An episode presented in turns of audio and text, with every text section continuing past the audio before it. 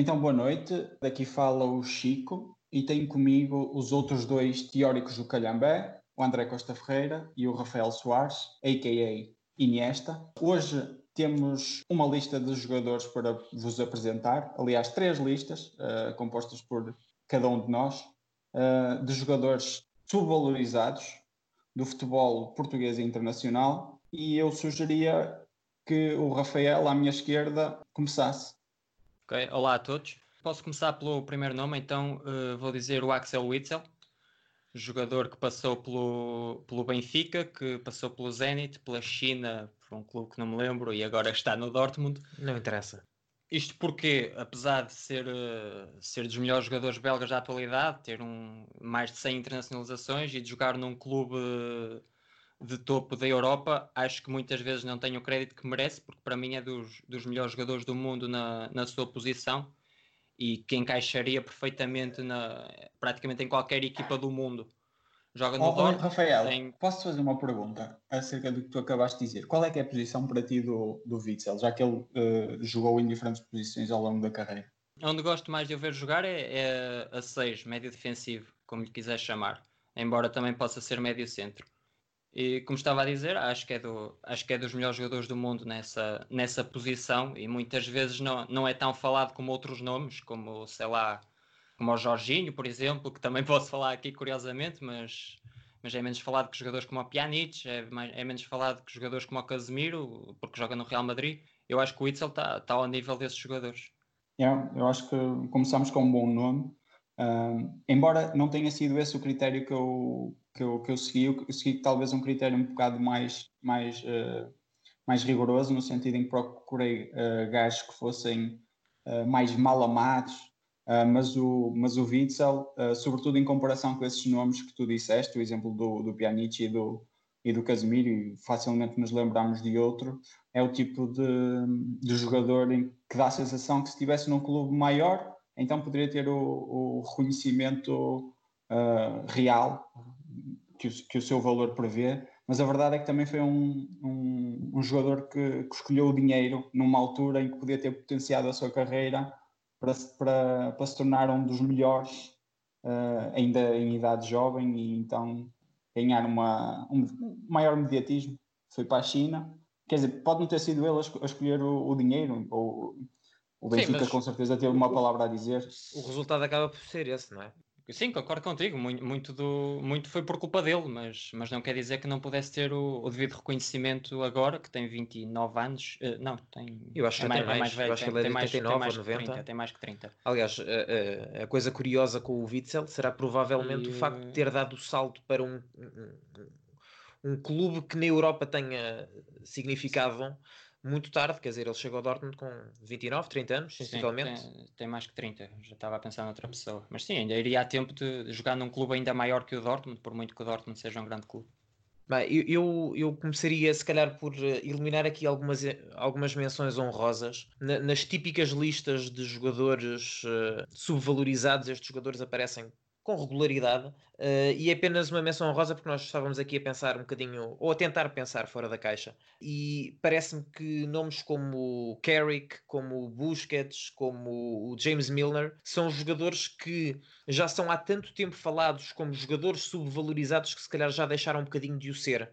Já estão um bocadinho in, digamos, nessa, nessa vertente. Eu fiz um exercício ligeiramente diferente do vosso, quer dizer, o, Francisco ainda não explicou muito bem como é que pronto, foi o seu processo, mas eu, eu pensei em classes diferentes de subvalorizado e peguei na, no termo uh, literal de ser subvalorizado, que é simplesmente ser valorizado abaixo do seu uh, valor real.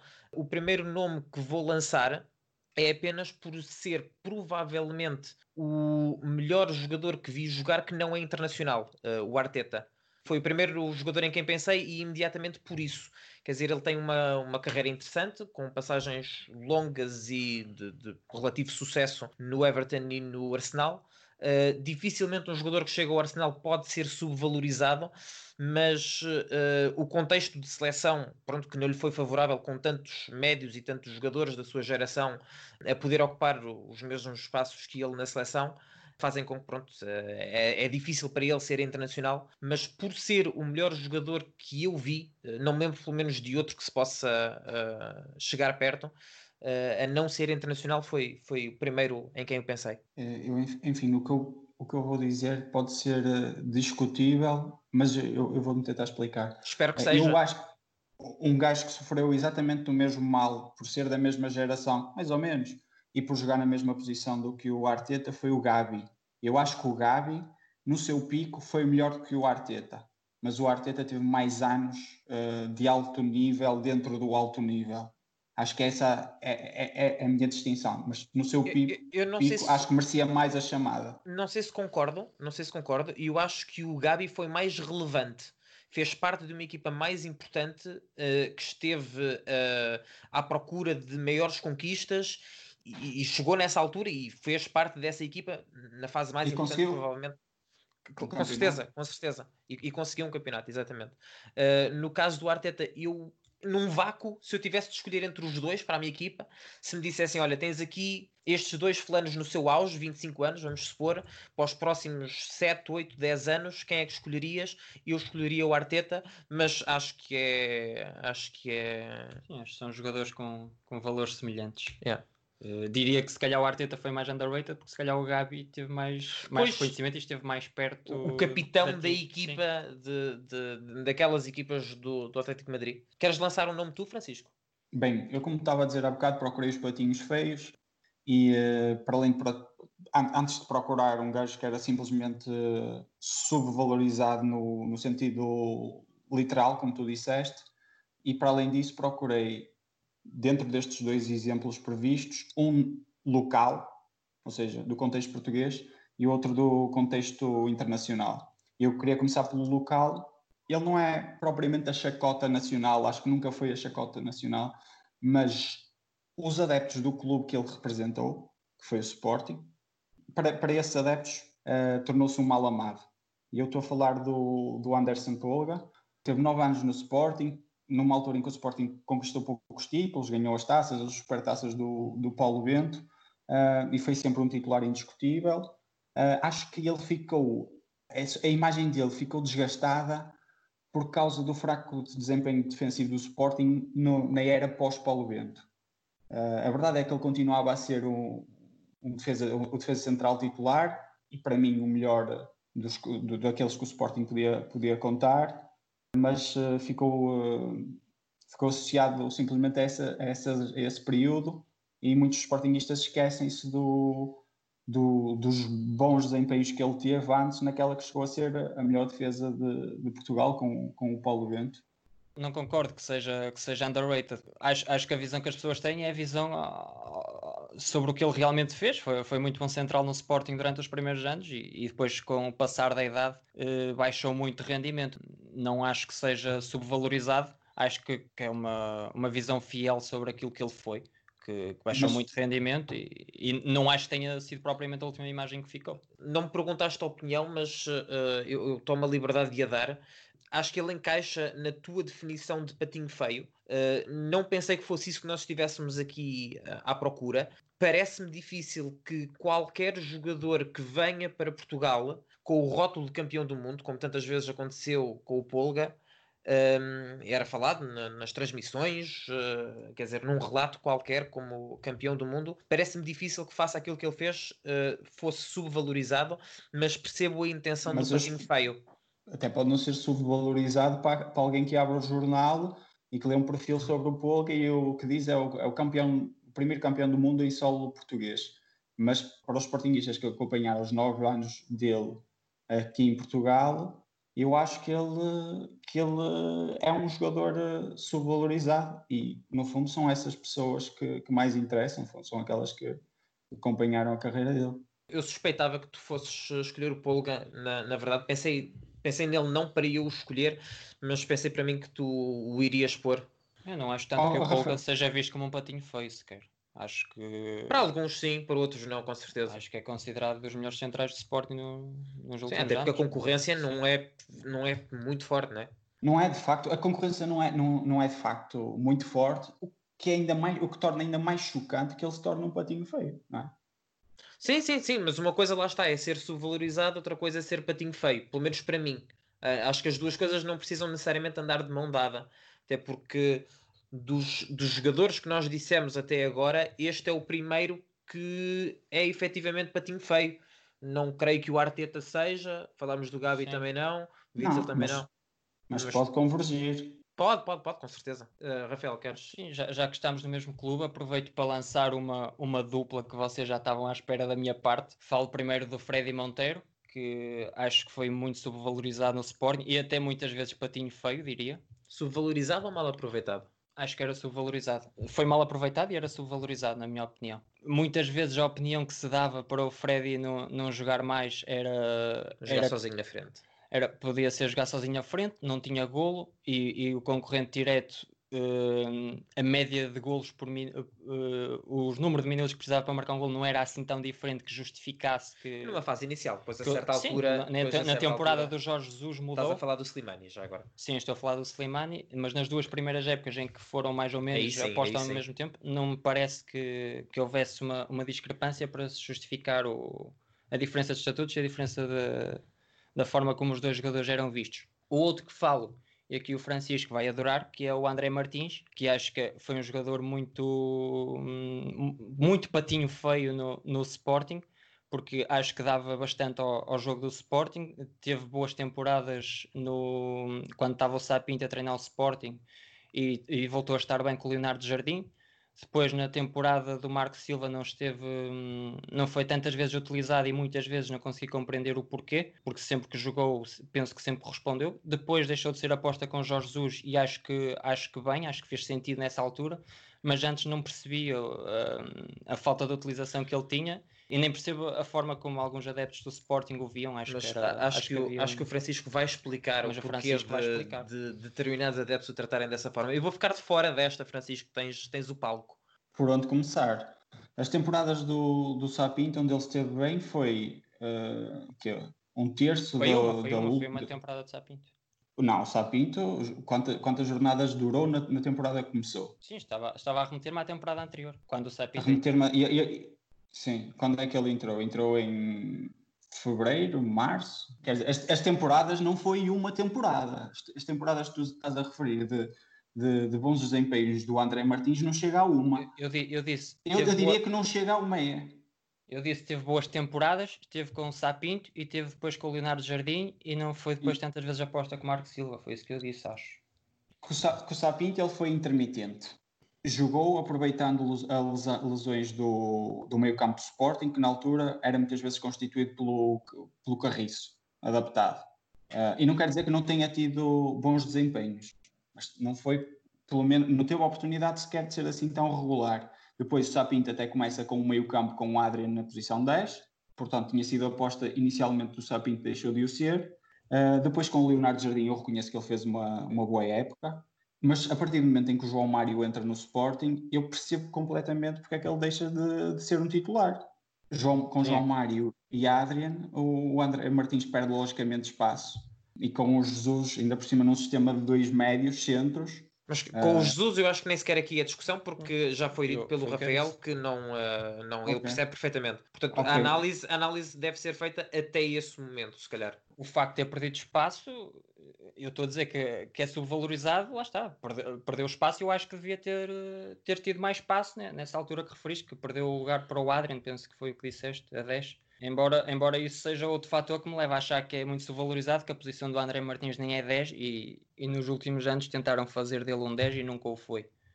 Se calhar tentaram empurrar para lá, porque quer dizer, se não, se não és o melhor a 8, tens mais, é, é melhor estás a jogar na, fora da tua posição do que estás a. Sim, é aí que eu discordo. É que eu, é que eu acho que ele muitas vezes foi o melhor 8 do, do plantel e não, e, não teve, e não teve oportunidades, embora eu acho. Em detrimento do Adriano. Sim, eu, eu acho, que... acho, que muitas vezes teve, não, não vou dizer que, foi melhor, que é melhor, não é? Mas que muitas vezes teve um rendimento melhor e não, e não, teve, e não teve direito a tantas apostas e a tantas oportunidades como outros jogadores. O que tu muitas vezes queres dizer, eu não quero pôr palavras na tua boca, mas o que muitas vezes acho que queres dizer é que o Adrian não merecia o lugar cativo que teve durante tanto tempo. Por exemplo, sim. Pronto, okay. E que devia haver uma, uma uma competição mais aberta pelo lugar. Sim, acho, pronto, acho para, para número 8. O rendimento e a qualidade de ambos, acho, acho que era muito justo.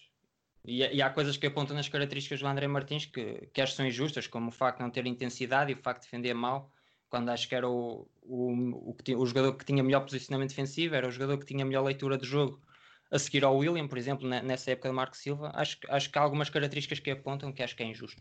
Eu, eu arrisco-me a dizer agora que se calhar passamos demasiado tempo passamos, a falar do, do André Martins. Passamos. Posso mudar agulhas aqui, Francisco? Ou ainda Pode tens. Eu também tinha coisas para dizer acerca do, do Monteiro, que é um jogador que eu gosto. As duas primeiras, fizeste referência ao, à média de golos das duas primeiras temporadas no Monteiro, uh, comparando com o Slimani eu creio que na segunda temporada com o Marco Silva eles já tiveram mais divididos a nível de minutos, mas o Slimani terá sido mais vezes titular. E na primeira, o Monteiro foi titular uh, o campeonato todo. A média de jogos. Foi o campeonato todo, mas sim. É, eu, pronto, eu acho que nós estávamos aqui mais, se calhar, a focar na média por minuto, porque, quer dizer, é injusto comparar certo. um jogo. Pronto, certo, certo. Mas, mas também é mais fácil. É mais Sim, fácil mais para fácil quem é. toma mais minutos. Uh, uh, depois, a questão do. Quando entra o Jesus, mais uma vez, uh, eu dou a desculpa do, do modelo. Ok, o Monteiro é, é uma coisa que estava, a contar que tu, tu falasses. Muitas vezes falas que o Monteiro não, não tem golo e que não é um 9. Eu concordo contigo, Monteiro, a posição natural dele seria, seria 9 pelos movimentos que ele, que ele, que ele procura. Segundo 9. Uh, eu, eu acho que o Rafael acha que ele é mesmo novo. Eu, eu sou dessa é opinião. Eu sou dessa opinião também, uh, mas uh, atendendo à forma como jogam as equipas do Jorge Jesus, parece-me evidente que em jogadores de qualidade semelhante, por acaso nem acho bem que, é, que seja o caso, ele vai sempre preferir um, um gajo com as características do, do, do Slimani e então compreendi perfeitamente a, que ele tivesse passado para, para segundo plano. Bem, deixem-me deixem falar aqui de, de, Também posso falar de uma dupla, até porque foram colegas de equipa uh, e foram colegas de equipa no, na Treat Champions consecutiva que o Real Madrid venceu. Um deles eu acho que é patinho feio, e portanto aqui, como dizia há pouco o Francisco, converge com a questão do, do subvalorizado. O outro eu acho que é só um pouco subvalorizado, uh, se falo do Benzema e do Navas. Uh, sobretudo o Navas, que foi muito importante nas, nas conquistas do, do Real Madrid. Foi um jogador que nunca teve o renome que outros jogadores do plantel tiveram. Foi igualmente, ou em caso de, de muitos outros, mais importante do que uma série deles. E o Benzema tem, tem alguns problemas, eh, sobretudo se quisermos fazer o melhor avançado do mundo, não é, nunca foi, mas eh, acho que é muito completo, faz eh, um trabalho que, que não é invisível, mas é de, de, de, de grande luta, que é necessário e é raro encontrar um jogador do seu estatuto e da sua qualidade estar disponível para fazer um trabalho tão sujo, entre aspas, em, em louvor de outros nomes maiores. Eu acho que numa equipa como o Real Madrid, pronto, não é evidentemente não é, não é só o Real Madrid, portanto sublinho aqui numa equipa como o Real Madrid, que às vezes uh, que que a, estrutura do clube parece montada para fazer, uh, fazer para criar, para gerar bolas de ouro e para sobrelevar uh, alguns jogadores, é muito normal que aconteça, aconteça que alguns excelentes jogadores acabem por ser uh, subvalorizados e a questão do. Esse nome que tu lanças, o Benzema, parece-me um exemplo perfeito daquilo que tu dizes. Concordo em absoluto com a, com a expressão que tu usaste. Uh, não é um trabalho invisível, mas é um, mas é um trabalho que, que vem sendo subvalorizado. Eu não lhe queria chamar sujo, que foi aquilo que acabei por chamar, porque é, de, é um trabalho de louvar e não é de facto invisível, mas é, é, é, quase o aguadeiro do, do, do ciclista, não é? Uh, é, é, o, é o trabalhador que leva a água ao moinho, mas em forma de avançado. Uhum. Então talvez não concorde com as. Não, não, não tenho concordado inicialmente com a expressão, mas com a, com a, com a intenção. No, no caso do Navas, não. não não digo que sejam, que sejam uh, exemplos uh, comparáveis, mas percebo mais uma vez a, a, intenção. Acho que o Navas acabou por ser particularmente importante para as conquistas da, das, das, três Champions. Só entendo as críticas, entendo parte das críticas que lhe são apontadas, sobretudo por desempenhos noutras competições. o Real Madrid tem muitos jogadores que, que só rendem na, na Champions League e o, o, caso do Navas foi, foi um deles, na minha opinião. Eu diria que o Keller Navas sofre talvez do facto de ser uh, um dos nomes menos populares daquela equipa do Real Madrid, um dos nomes menos conhecidos. É, mas, mas chega acho... tarde também ao Real. Chega tarde ao Real, mas acho que... Não é de nenhum país sonante. Sim, exatamente mas foi muito importante e muitas vezes não lhe é reconhecida essa importância. Mas se fizermos um top de guarda-redes dessa altura, se calhar acho que o Keller Navas acabaria sempre por aparecer nesse top. Pois é isso, por só que tem algo... é daqueles nomes que à primeira vista não apareceria. Sim, sim. É mais nesse sentido. Sim, uh, uh, concedo que seja subvalorizado, sim. Precisamente por isso, por, por, ter, por lhe ter sido conferida pouca importância nesses, nestes troféus, quando teve muita. O Benzema acho que é claramente subvalorizado, porque fez. Olha-se muito para o número de golos e ele de facto não, não marca assim muitos, mas como tu disseste, trabalha muito e foi muito importante, por exemplo, para, para o Ronaldo atingir aqueles números, para o Bale atingir aqueles números em algumas temporadas acho que o Benzema é muito mais do que golos, é, é um excelente avançado e, e, acho, que é, acho que é bastante subvalorizado, não como metem no, nos melhores avançados do mundo, eu acho que é, apesar de não ser um goleador nato. E agora passava para outros nomes, eu tinha aqui o, o nome curioso e que poderia encaixar na, na primeira nos primeiros nomes que tu falaste, mas, mas, não sei se vocês vão concordar com este nome, que é o Tiago Alcântara ele tem uma grande. Teve no Barcelona e teve no Bayern. É um bocadinho difícil ser subvalorizado quando joga no Barcelona e no Bayern. Não sei se é, eu acho que vou falar mas, de, mais à frente de nomes. Mas, mas, eu acho, não sei se é por aqui em Portugal vermos pouco, pouca Bundesliga, mas parece-me que é uma visão abrangente no mundo inteiro que, que não, acho que não se dá tanto crédito ao Tiago Alcântara. Quando, e uma vez tive essa conversa com o Francisco, eu acho que para os Chaves, para os Chaves que há, não acho que o Tiago Alcântara seja muito inferior e eu acho que o Tiago Alcântara é um, é um, jogador brutal e é também dos melhores jogadores do mundo na sua posição e acho que lhe devia ser dado muito mais crédito do que é. Concordo, não, não vou sequer acrescentar nada. Em relação ao Tiago Alcântara, acho que é, é, acho que cheguei a dizer que na, na, nessa conversa é muito mais talento, é mais talentoso que o Xavi e com o Iniesta, já, eh, já o era há alguns anos atrás, e eh, nesta altura provavelmente é o melhor médio do mundo. Pronto, isso não concordo que seja melhor que o Iniesta, mas, mas ok. Não nos, não nos desviamos. Tens mais alguém, Francisco? Sim, uh, como disse, o segundo nome seria mais conhecido. Aliás, este é reconhecido mundialmente uh, e vai carecer novamente de uma explicação. Uh, Trata-se de Roy Keane. O Roy Keane é um, fula, é um, é um jogador que, pronto, um jogador internacional, não é que seja difícil, uh, pelo, país, pelo país dele, mas uh, um titular uh, do, do melhor United possivelmente da, da história, com sete títulos da, da Premier League. um gajo que é admirado por uma série de adversários, mas muito por causa da, das atitudes dele dentro e fora de campo, deve-se dizer. Também é um, um patinho feio, não certamente para os adeptos do United, mas para os adeptos do, do para muitos adeptos de futebol. E eu acho que é, é, é a imagem do. que, sobretudo, as, as, nossas gerações mais jovens, a minha e do, do Rafael, têm, do, do Roy Keane, que era um, um gajo grosseiro. Velho. É, é, é tu és mais velho. Agressivo e grosseiro, mas não era só, só isso. E eu, felizmente, durante esta quarentena, no pouco futebol que vi, tive a oportunidade de ver jogos mais antigos dele. E achei um, achei um gajo extremamente competitivo e muito mais inteligente do que aquilo que eu, eh, do que eu achava. E em geral um, médio muito completo, capaz de, de, ser competente a desarmar, capaz de ser competente a distribuir e competente e inteligente e reforço é, foi a característica que mais me, mais me surpreendeu, é, com bom remate e boa capacidade de aparecer nas zonas de finalização. Em suma, bem melhor do que aquilo que eu, que eu pensava que era.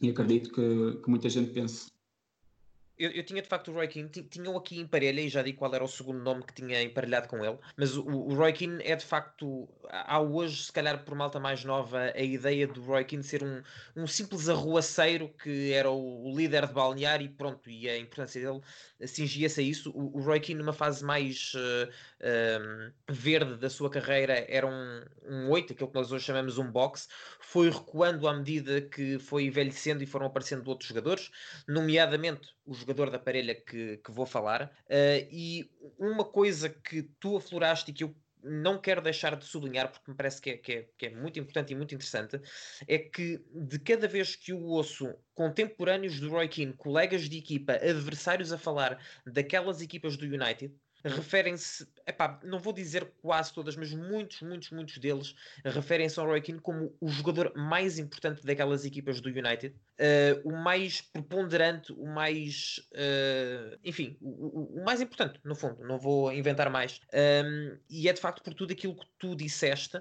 e, e, e, por muito mais, por tudo aquilo que ele significa para, para o Manchester United, eu tinha-o aqui e tinha-o juntamente com o Paul Scholes, que me parece underrated num outro sentido. A subvalorização que ele tem é porque a nossa geração habituou-se a perguntar entre os médios. Uh... Entre o Lampard e o Gerrard. Exatamente. Preferes o Lampard ou preferes o Gerrard? E honestamente, e pronto, há aqui um cunho pessoal nisto, eu poria o Scholes à frente de qualquer um deles. Acho que ele era mais único, digamos assim.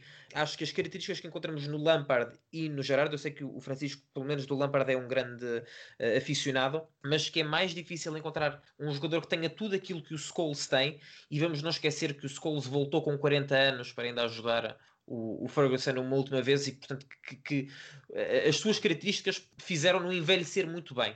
Uh, acho que é a forma mais, mais engraçada de pôr, mas apenas porque raramente o vejo em discussões de melhores médios da Premier League, um, julgo que ele é uh, algo subvalorizado. Eu diria que é mais uma questão geracional. Não, não acho que. Hum, ah, o Lampard é 4 anos mais novo do que o Scholes. Sim, portanto... não, porque tu disseste que. Porque, mas o auge foi mais tarde do Lampard e, e, disseste que as pessoas da nossa idade estão habituadas a discutir entre o, o Lampard e o, e o Gerrard. O Scholes acabou a carreira um pois. bocado antes, talvez passe por aí. Eu, eu, não diria, embora tenha a mesma visão do, do Roy Keane, não, não diria que é subvalorizado, porque, como tu disseste, muitos dos colegas dizem que é o jogador mais importante que esteve no Manchester United. Eu, pois, mas o público em geral não. Ok, mas acho que a percepção. E, e acho que é, é mais, mais dessa percepção, porque é tal sim, de. Era o simples arruaceiro que estava ali para. Sim, para sim, sim. Eu, eu estou, estou, a perceber isso, mas, mas acho que à, à medida, uh, tendo em conta os comentários de colegas, adversários sobre o Keane, não diria que é, que é subvalorizado. Acho um excelente jogador, só não acho subvalorizado. Tipo... Eu acho que a questão do Paul Scholes, uh, na questão do Paul Scholes, concordo em absoluto com, com o Iniesta, tem a ver um, um bocado com os picos. Um, eu, pessoal, eu pessoalmente comecei a ver mais Premier League e acredito que tenha acontecido a muitos portugueses a partir do momento em que o Cristiano Ronaldo e o Mourinho foram para lá.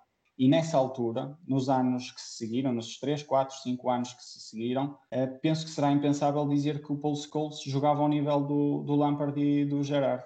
Tu dirias, André? Talvez, uh, talvez. É assim, eu, a ideia que eu tenho é que, de facto, nessa altura, o Scholes não está, mas acho que lá está, porque nunca se falou tanto do Scholes e havia muito mais jogadores por onde pegar no United. Quer dizer, nessa altura uh, havia Van Nistelrooy, havia o Ryan Giggs, havia o Scholes, havia o Ferdinand, se calhar ainda havia o Veron, se calhar havia o Van der Sar e depois mais tarde o Evra e o Vidic, uh, e havia muitos jogadores por que falar. E este acabava por sabes, ficar assim um bocadinho varrido para debaixo do tapete. E pronto, quis fazer justiça àquilo que sinto do, do Skulls e falar dele aqui porque sinto verdadeiramente que ele é subvalorizado. Acho que ele é tão ou mais jogador do que todos os uh, mediocampistas dos últimos uh, 20, 25 anos e uh, tinha que o dizer. Se sentiste, fizeste muito bem em partilhar. Agora que já vamos com uma, uma lista algo longa, perguntava-vos se tinham nomes finais para, para avançar.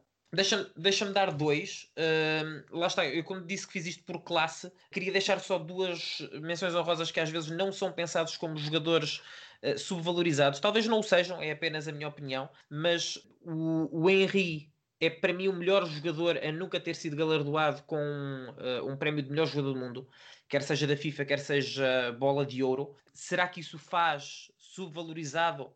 Talvez não. Faz pelo menos que não tenha tido o reconhecimento de um desses prémios. E queria deixar também uma menção honrosa por outros motivos e porque agarrei na questão do, do subvalorizado muito à letra, como vos disse, e eu acho que o Messi, porque está tão acima de todos os outros uh, jogadores que eu pelo menos vi jogar, o simples facto de ele ser muitas vezes comparado com outros jogadores, como não vou dizer iguais, mas quase iguais, faz com que seja um bocadinho subvalorizado nesse sentido. São os últimos dois nomes que tinha na minha lista. Percebo o que dizes do Henry, não sei muito bem se concordo. sou, sou, um grande fã do Henry, não, não sei até que ponto tu acho subvalorizado, embora é, Acho que isto foi mais uma nota, se calhar, do que propriamente. Sim, e falaste do, do Ricardo. do, do Messi, desculpa. É parecido. Uh, difícil, difícil. Acho que é. Neste sentido, atenção, há quem Sim, ache tô, o Messi um deus. Estou a perceber, um... mas. Mas, mas é, é, só porque, lá está, eu nunca vi ninguém que se chegasse eu tô, uh, perto. O dizes, e o facto de ele ser muitas vezes uh, comparado com meros mortais, acho que é subvalorização. Acho que se, se ele fosse valorizado devidamente, Sim, nunca seria comparado. Vamos, deixa-me rematar dessa forma. Mas, ok, eu aceito, aceito o que estás a dizer. Não, não, não vou refutar porque Mas tu tinhas mais. Queria só mandar os últimos nomes que tinha aqui na lista, só um minuto, só para, para justificar rapidamente. Tinha uh, o Parejo e o Iago Aspas, que são casos parecidos. Um que passou a carreira quase toda no Valência e o Iago Aspas, que está no Celta de Vigo durante muitos anos e acho que podiam ter jogado em, em clubes bem maiores. Tinha o Andanovic, que esteve no, está no Inter e esteve durante muitos anos e podia ter dado o salto, porque em muitas das temporadas foi dos melhores guarda-redes do mundo e acho que não teve o reconhecimento que merece. E salta para o Inter numa altura em que o Inter não é o Inter. Sim, exatamente. Tinha também o Jorginho, que tinha já dito no início que ia falar dele, porque acho que muitas vezes não é acreditado pela qualidade que tem. E por fim o Diego Forlán, que tinha falado com o André um bocadinho antes de virmos para aqui, é, acho que é reconhecidamente um, um, excelente avançado, mas acho também que muitas vezes não tem o reconhecimento que merece.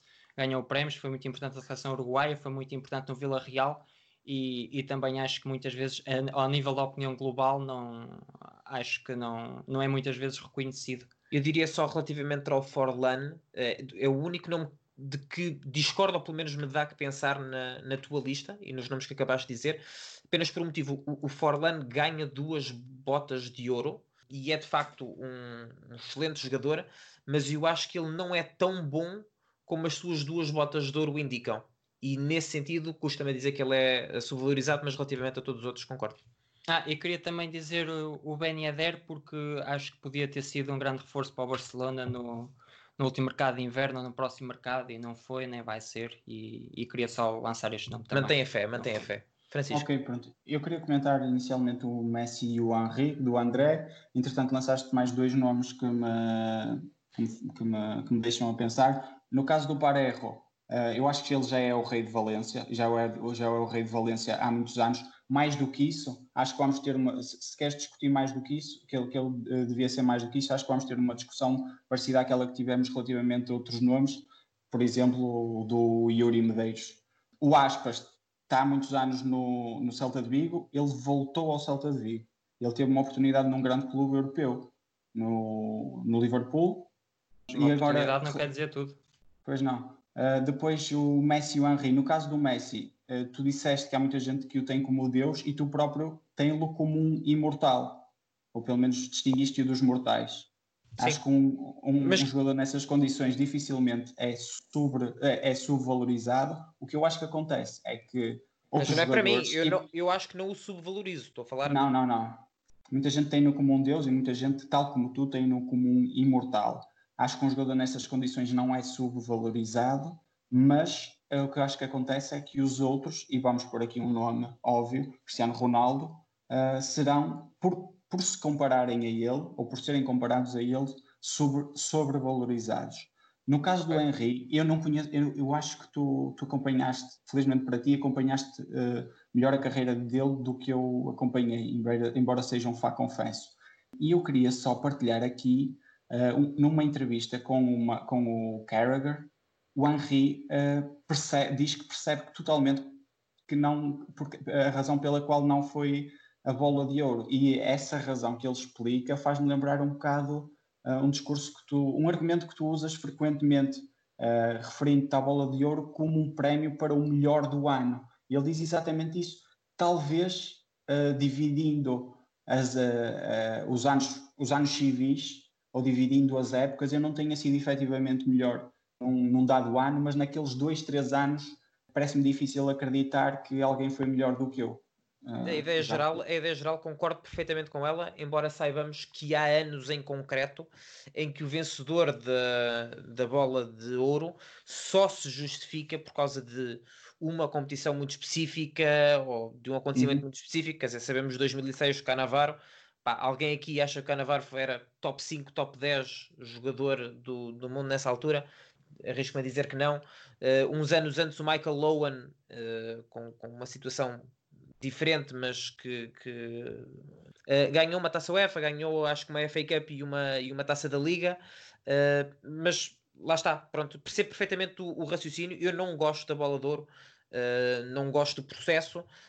acho que a ideia é, é, está mal concebida e pronto, resulta em coisas deste género, em que muitas vezes jogadores consagradíssimos passam ao lado, não, não existem para aquilo, e outros que, pronto, não são tão uh, dotados, não são tão lentosos, não, são, não têm carreiras tão formidáveis, mas que por um motivo ou por outro acabam por, uh, por ganhar. Bem, por hoje foi, foi tudo. Espero que tenham gostado e que nos continuem a seguir. Em breve lançaremos novos, uh, novas edições deste programa, Os Teóricos do Calhambé.